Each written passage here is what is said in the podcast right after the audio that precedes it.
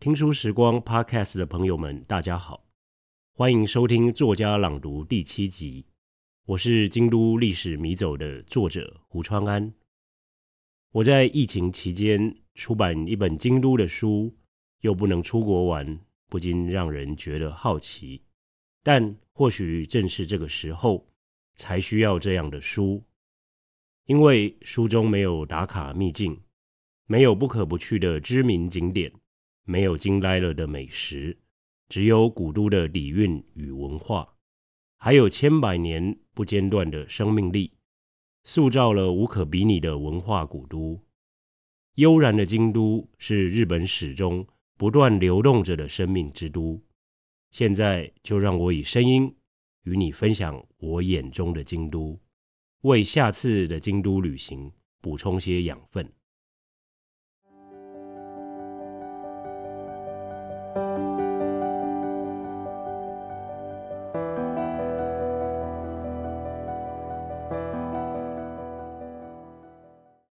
两三年前，我写了一本《东京历史迷走》。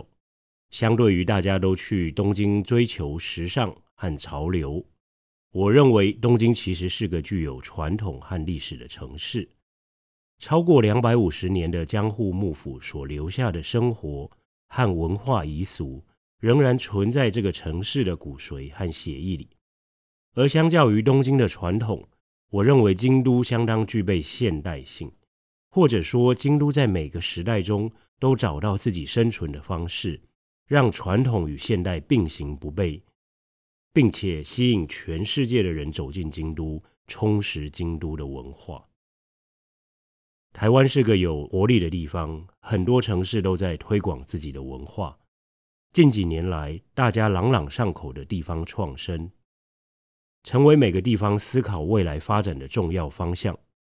然而，不管是文化或是地方创意，都得回归到每个城市最核心的文化。我想特别强调，我们要了解自己的文化核心在哪里，才能使城市让人着迷，而愿意在不同的角落迷路，走入文化和历史的记忆中，感受真实的生活、情感和历史的底蕴。而京都正是做历史的迷宫。层层叠叠，以王城的姿态，在悠久的岁月里存在着。只是很多原有的景色已经截然不同。虽然一开始期许自己是平安京，但是因为气候条件的关系，夏日梅雨季后容易生疫病。又因为是权力的中心，想要竞逐政治势力、问鼎中原的人物，也会在京都大乱斗，造成严重的死伤。尤其是德川家康迁都江户后，商业、政治和文化与京都形成竞逐。不过，让京都受伤最大的事件，则是天皇东迁。本来天皇和公卿贵族们都居住于此，让此地具有浓厚的文化风尚，周边相关的文化和产业一起维持古都的风华。然而，京都迁都到东京。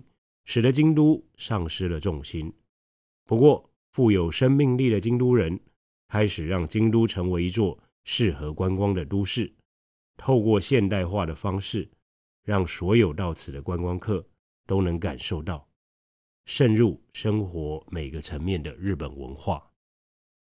要懂京都历史是一把很好的钥匙，让旅人们可以随时穿越到不同的时代。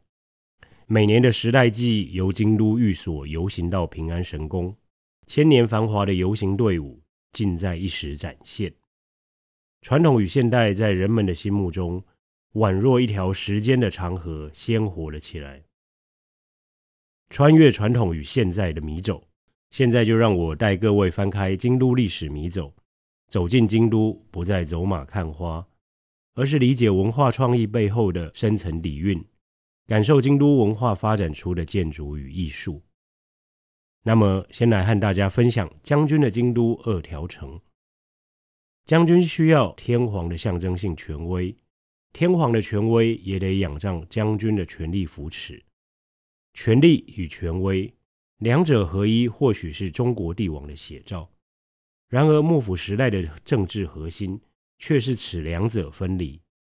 天皇万世一系。菊花王朝超过千年的历史，宣称血脉一贯。然而，中国的皇帝以秦始皇而言，传至二世、三世，王朝就已经崩溃。原因之一或许是天皇只是象征，是权威，而将军则是权力、武力与实力的代表。故权力与武力衰弱时，强者取而代之，一统天下。而我们从京都的规划，可以很明显的看出权力与权威的展现。离京都寓所不远的二条城，即是天皇与将军间关系角力的最佳写照。二条城。最早由织田信长所建，织田信长在本能寺之变后身亡，丰臣秀吉取而代之，也在今日的二条城之北盖了聚乐地，并且邀请天皇来做客。为什么总在二条城附近？原因无他，在天皇寓所附近展现权力，表示天皇的权威也得仰仗将军的权力扶持，才能使将军家的权威维持不坠。目前现存的二条城为德川家康所规划，二十六万平方公尺的土地，足以与京都寓所相抗衡。将军平时在江户，只有上京时才至二条城休息。如此广大的土地，也只欢迎了德川将军两次，一个是在宽永三年，也就是西元一六二六年，水尾天皇驾临二条城，德川家光率领家臣迎接。另外一次，明正天皇即位，德川家光率领三十万人入京庆贺。日后，德川幕府的两百多年间，将军的权力巩固，没有必要到京都造访天皇，反而是天皇的使臣经常到江户沟通，权威与权力孰轻孰重，由此可知。相较于其他日本城市，京都在二次世界大战末期遭到的轰炸，显得轻微许多。二条城的整体布局目前还维持着四百年前的结构，除了宽延三年，也就是西元一七五零年的天守阁因为大火而烧毁，本丸与二之丸的内部还是可以看到德川家所营造的权力象征，因此被联合国教科文组织列为世界文化遗产。有一年的日本行。我入住二条城对面的全日空饭店，每天从房间所见便是二条城。日本的城池，不管是二条城或是现在的东京皇居，城址之内总是被重重的树木所包围。春天盛开樱花，秋天则是枫红一片，花朵不盛的冬季与夏季仍是绿荫，充分展现日本人与自然共生的精神。目前二条城开放的主要是二之丸，为过去德川将军接待地方诸侯和大名的区域，其结构与装饰最能展现将军的权力。建筑结构分为几个部分：远室为大明入城之后休息的地方；室台则为大明们献上礼物给将军的地方；大广间为将军接待大明的场所。黑书院则是将军接待亲近大明的场所，白书院为将军的生活空间。二条城内的障壁画由狩野探幽为首的狩野派画师所绘。狩野派从室町幕府时代发展起来，一直到幕府末期的四百年间，在亲兄弟子孙之间传递着画风与技巧。他们为日本战国时代武将们之间。最为喜欢的宫廷画家，曾经为织田信长和丰臣秀吉等武将工作。德川幕府一统天下后，也私塾狩野派的画风，觉得艺术风格最能展现将军家权力的象征。二条城的藏壁画即由狩野一门画师所承担。藏壁画是什么？在安土桃山时期，诸侯大名们纷纷建造城郭。天守阁在各地如雨后春笋般的成为城市的象征，因应大型建筑内部的装饰所需，展现城主的文化涵养与品味，藏壁画成为最好的工具。虽然美术史上经常批评御用画师或宫廷画匠们匠气太重，缺乏创造力，讲究工笔而无艺术的原创精神，但对于将军而言，宫廷画师最能利用艺术展现权力，而狩野派对工匠传统的运用，演绎得淋漓尽致，在既有的传统之中尝试创新。在二条城之中，大广间最能表现将军的权力。九十二叠榻榻米大小的空间之中，将军坐在远方，接见众大名。狩野探幽的障壁画以金色为基底，在大广间中以巨木和松樱图为主题。松树只画上半部，树干的方向指向将军前方安坐之处，使得观众的视线主动的向前移动。除此之外，还造成一种距离感。使得主城之分的距离更加明显。虽然整个大广间都以松树为主，亲临现场的人却不会觉得画面单调。相反的，参观的时候，先是惊讶于整体空间的树木，然后对于金色为底的光芒感到震慑，接着看着松树的枝干和树叶，画面呈现远近之感。上面还有象征吉祥的孔雀与凤凰于其间，而松树的主题则展现德川将军所要呈现的气度与哲学。在这里接待天皇的德川家康，已经是第三代的德川将军，不再是马上打天下的武将，而是和平时代的君主。文治、品德与学养是其说要表现的主题，而松树正适合这种长治久安的向往。当将军安坐于大广间，接见众诸侯大名，感受的气氛或许已经不是几十年前战国时代烽火连三月的战乱岁月，而是江户时代盛世的开展。将军与天皇的关系，要等到西方人乘着黑船来扣关，要求日本人打开门户的危急存亡之秋，才会重新定义。从上述历史发展可以看出。京都都是古代日本的流行中心，各地诸侯都想要了解京都，甚至将京都画在洛中洛外屏风中。虽然没到过京都，至少也能在家里看看京都。传播流行或时尚，指的是对于新奇文化的模仿，可能是音乐、服饰、饮食、影视等，各式各样的习惯都可以成为仿效的对象。在网络时代，流行文化的传播相当迅速。但也淘汰的相当快速。流行通常会有一个传播的中心，可能是一个人，例如 Lady Gaga，或是一座城市，例如巴黎、米兰和纽约的服装时尚。而流行的中心就是大家向往的目标。过去读《战国策》的时候，曾经读到一则关于战国时代流行风尚的故事。当时燕国有个年轻人，听说赵国首都邯郸的人走路特别好看。不疾不徐，风度翩翩。这位燕国的青年便到邯郸学走路的姿势。就算燕国的家人反对，他也不管，一心想到赵国学走路，因为那样很潮、很时尚。学习流行文化的心态，古今皆然。然而，古代的传播方式较慢，或许是透过人际关系的口述，或许是透过绘画的描写，将远方的风尚和习俗描绘下来。传播给不同地方的人，而日本历史上有种屏风展现古代日本人的流行风尚，称作“洛中洛外图屏风”。透过它，我们便能一窥京都的风采。这种屏风具体展现过去日本各地对于京都文化的渴望，不只展现京都当地所流行的服饰、风俗和习惯等，也展现在对于京都所象征的权威。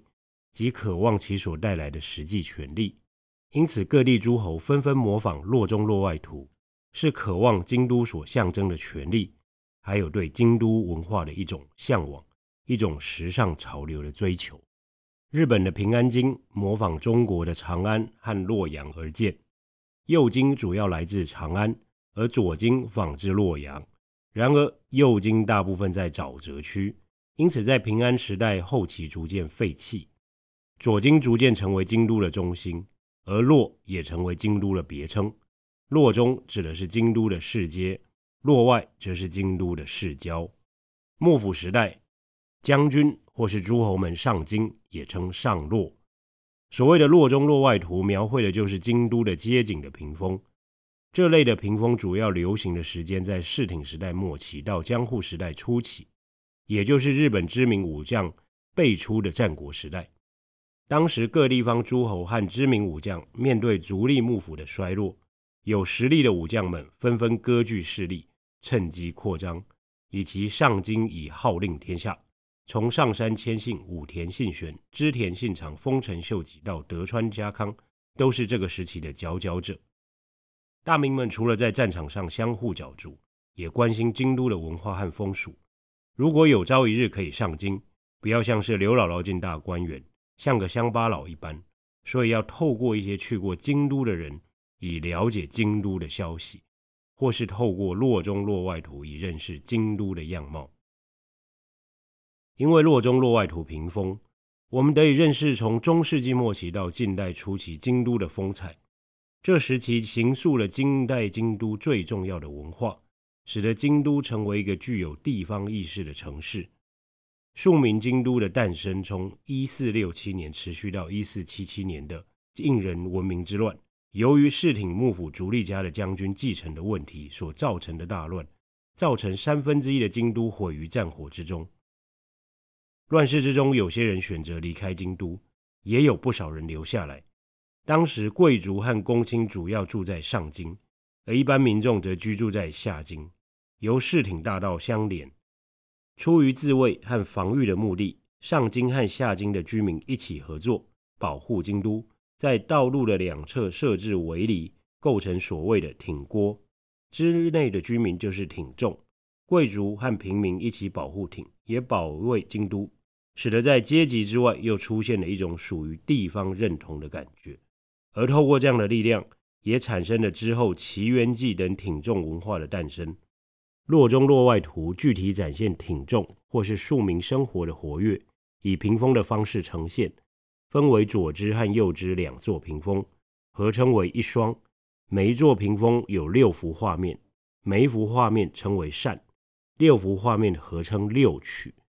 右支描绘下京，左支则是上京，故也有下京支和上京支的说法。右支描绘京都的东面，左支则是西面。从构图上来看，可以很清楚地看见鸭川。鸭川的东面，也就是京都的东面，是右支的主题，所描绘的是东山名胜。从最南端的东福寺向北依序是三十三间堂，清水寺。八坂之塔、祇园社、知恩院、南禅寺、吉田社，位于东北端的是比瑞山。京都的西面是左支的主题，包括今日的岚山名胜、天龙寺、清凉寺、金阁寺、船冈山、大德寺和上贺茂神社。在这几幅洛中洛外图中，最为知名的就是上山本，为狩野派画师狩野永德所画。据说，是织田信长送给上杉谦信的礼物。这幅华丽且用笔细致的洛中洛外图屏风，以金箔贴成的云彩区隔画面的不同区块。画面呈现了京都不同的名所。从榜题来看，共有两百三十五个，而画面中的人数更是惊人，将近两千五百人，男女老幼、不同的身份和职业的男女都加以描绘。具体展现当时京都丰富的庶民生活，在画面当中可以看京都御所和将军邸这两个政治权力高峰的场所，还有不同公卿贵族的宅邸。除此之外，还看到京都三大祭中奇缘祭的三谋巡行，在挺公所中看到三谋巡行所用的物品、车轮、置罐、装饰用的织物等。这幅图，寿野永德于永禄八年，也就是一五六五年完成。天正二年，也就是一五七四年，由织田信长送给上杉谦信。二十三岁的寿野永德以精致细密的笔法，展现出当时的京都。屏风中最为特别之处，就是朝向将军邸的城隅之中，的为上杉谦信。上山本的洛中洛外图展现当时武将想要一统天下。号令诸侯的野心。当织田信长统一天下，将军基本上已经不上洛，洛中洛外图逐渐失去政治文化的意涵，京都则渐渐成为一种精致文化的象征。各地诸侯所模仿洛中洛外图，主要是对于京都所代表文化的一种向往，一种时尚潮流的追求。很开心能用声音的方式与大家分享京都。如果更想全面的了解京都，邀请您阅读《京都历史迷走》。如果有任何心得，都欢迎到 Instagram 上 tag 时报出版，或到我的粉丝专业胡川的 Life Circus 与我们分享。